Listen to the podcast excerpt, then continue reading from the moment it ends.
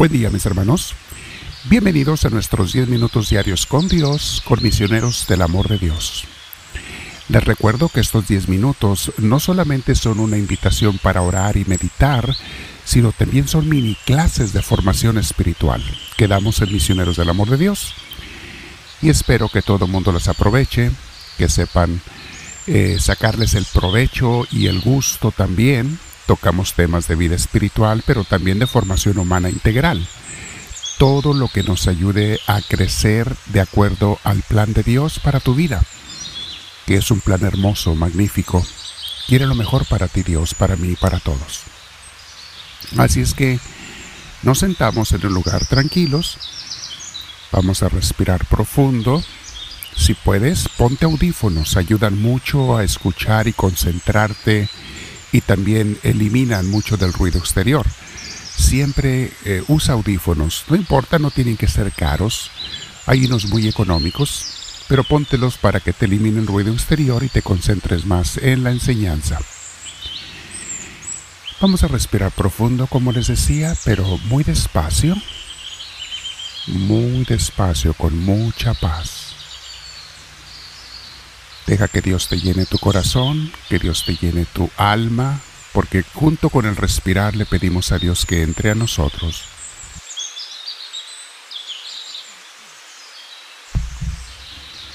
Y cuando lo haces con sinceridad, Dios con mucho gusto viene, te llena, te acompaña.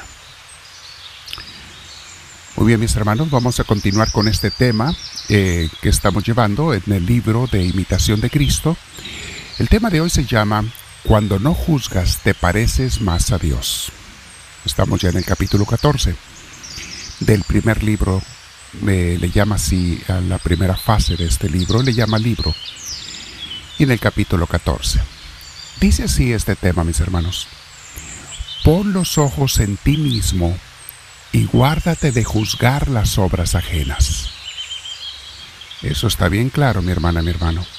Fíjate mejor en ti, no en los demás, o en juzgar sus obras. Porque en juzgar a otros se ocupa uno en vano. Hierra muchas veces y peca fácilmente.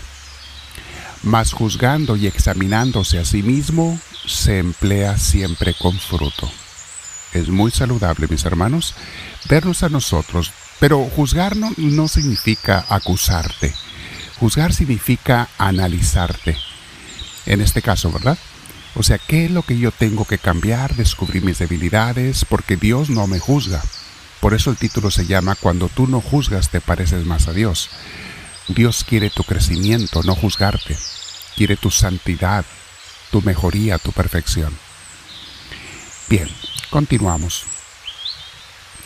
Muchas veces juzgamos según nuestro gusto de las cosas. Yo diría no muchas veces, yo diría siempre según a nuestro parecer juzgamos a los demás. Sigue diciendo, pues fácilmente perdemos el verdadero juicio de ellas por el amor propio. O sea, somos parciales, mis hermanos. Cuando juzgamos a otras personas, siempre estamos juzgando desde el filtro, desde los lentes, el color de los lentes nuestros con que vemos las cosas. Porque lo que a una persona le parece bien, al otro le parece mal. Entonces, ¿quién te garantiza que cuando juzgas a otra persona, tus juicios son certeros, son correctos. Y muchas veces, mis hermanos, el chisme no es otra cosa más que estar juzgando a los demás, hablando mal de ellos, juzgándolo, obviamente. Pero ¿quién te dice que tú eres mejor o que tu juicio es el correcto? Es por eso que es mejor no juzgar, dice el Señor. Otro punto. Muchos buscan secretamente su propia comodidad en las obras que hacen y no se dan cuenta esto es algo inconsciente, mis hermanos. Aún las obras buenas que hacemos muchas veces van con un, interés un poquito egoísta. No significa que no las hagamos, hay que hacerlas, pero poco a poco hay que ir purificando la intención. Y dice, también les parece estar en buena paz cuando se hacen las cosas a su voluntad y a su gusto. Eso sí, si la demás gente hace las cosas o como a mí me gusta, como es mi voluntad, estoy muy en paz. Pero mis hermanos, volvemos a lo mismo. ¿Quién dijo que mi juicio, mi opinión, es la correcta? O siquiera la opinión de Dios. Mas si de otra manera suceden las cosas, pronto se alteran o se entristecen. ¿Cuántos corajes evitaríamos, mis hermanos, si aprendemos que las cosas no siempre se tienen que hacer como yo digo? Especialmente cuando convivimos con personas mayores y adultas, porque con los menores sí obviamente tenemos que educarlos y esperemos que primero nos eduquemos nosotros, pero que nunca dejemos de educar a los menores, a nuestros hijos, a los pequeños, a nuestros alumnos. Pero ponte a pensar, tú también te tienes que formar y no juzgues siempre, especialmente a los adultos. Mejor observa, puedes preguntarle a tu director espiritual, pero todo eso antes de juzgar. Seguimos compartiendo. Por la diversidad de los pareceres y opiniones, muchas veces se levantan discordias entre los amigos y vecinos, hasta entre los religiosos más devotos. Muy cierto, mis hermanos. Entre sacerdotes y monjas y monjes, misioneros y misioneras, muchas veces hay conflictos por la diferencia de opiniones. Tenemos que aprender muchas veces, mis hermanos, a estar en desacuerdo con tranquilidad respetar la opinión, aunque no estemos de acuerdo, la opinión de otra persona. Tenemos que aprender eso, mis hermanos. Te encargo siempre, pon mucha atención en eso. Puedes estar en desacuerdo con la opinión de otro, pero no tienes que molestarte.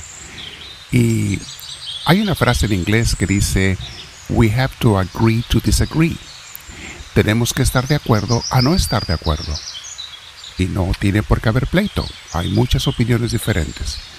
Siempre y cuando, claro, si es una cuestión de índole moral, pues hay que pedir la opinión de una persona capacitada para que nos diga quién está correcto y quién está incorrecto.